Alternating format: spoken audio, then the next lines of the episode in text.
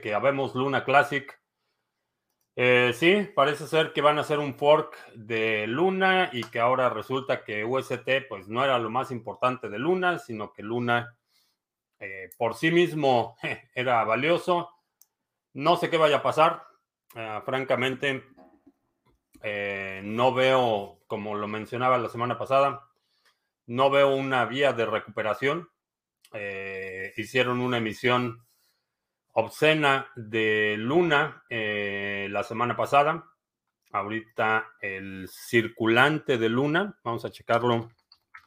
No sé en cuánto va porque se está moviendo por, por millones eh, cada hora. Así es que vamos a ver el circulante. El circulante está en 6.500. 6.532 billones de luna. Entonces, honestamente, no hay, no hay no veo una forma en la que siquiera pueda llegar a un dólar. No veo, no veo una vía de recuperación. Vamos a ver si en el fork hacen un reverse eh, split. Es decir, que por cada mil lunas te dan un nuevo luna. No sé cómo vaya a estar la, la distribución, pero Ah, francamente no veo, no veo una vía para recuperación. Sí, 6.500 billones son 6.5 trillones eh, de luna circulante. Esto quiere decir que para que cada luna cueste un dólar, vamos a suponer que sean 6.500 trillones, 6.5 trillones, 6.500 billones de luna, 6.5 trillones para redondearlo. Eh, quiere decir que para que Luna regrese a un dólar se necesitaría una capitalización de 6.5 trillones de dólares.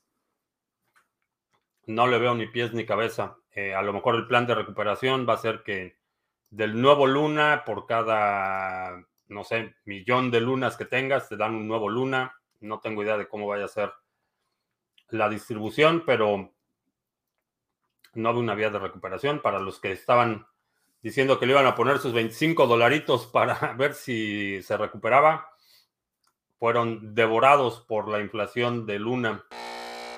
En este momento, ¿qué sería más peligroso a mediano plazo? Stablecoins algorítmicas que pueden sufrir ataques como Luna o stablecoins respaldadas con depósitos con el riesgo de la caída del dólar.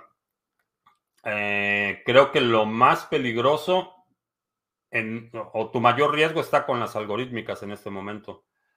Las que están respaldadas, el riesgo es de contraparte. Y aunque algo puede salir mal y puede ser que o pierdan su valor o pierdas la posibilidad de redimirlos por dólares, en las algorítmicas creo que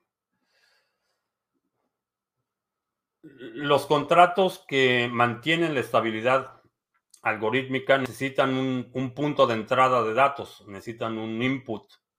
Y parece ser que en el caso de eh, del UST, el, el, dólar de Terra, parece ser que hubo también problemas con ese oráculo que es el que provee el input para el algoritmo. Entonces, en este momento, amén, digo, si vas a hacer una transacción rápida de mandar de un exchange a otro, estás moviendo dinero activamente, eh, tu riesgo se reduce significativamente. Si vas a tenerlo estacionado, diría las, las respaldadas con depósitos.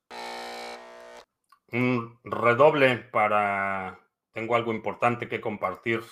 Es algo que habíamos estado, bueno, nos habíamos retrasado, nos habíamos tardado, ya estaba lista la página y no la había anunciado y faltaba el logo. No estamos todavía con la versión final del logo, todavía hay que hacer algo al respecto, no me convence, pero bueno, ya tengo que presentarla porque ya es momento.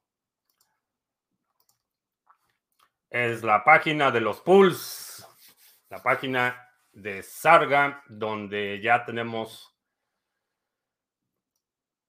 todos los pools en una sola página. Aquí tienen los sumarios de desempeño.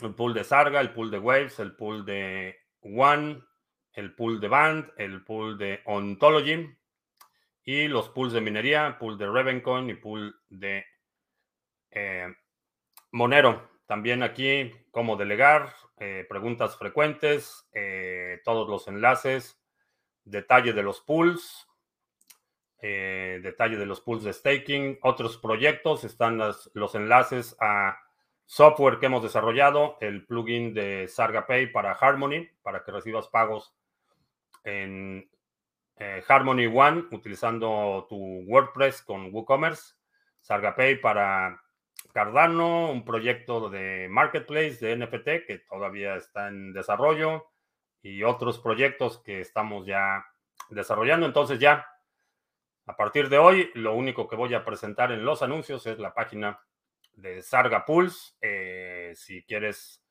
checarla, aquí está la página. Es sargachet.cloud.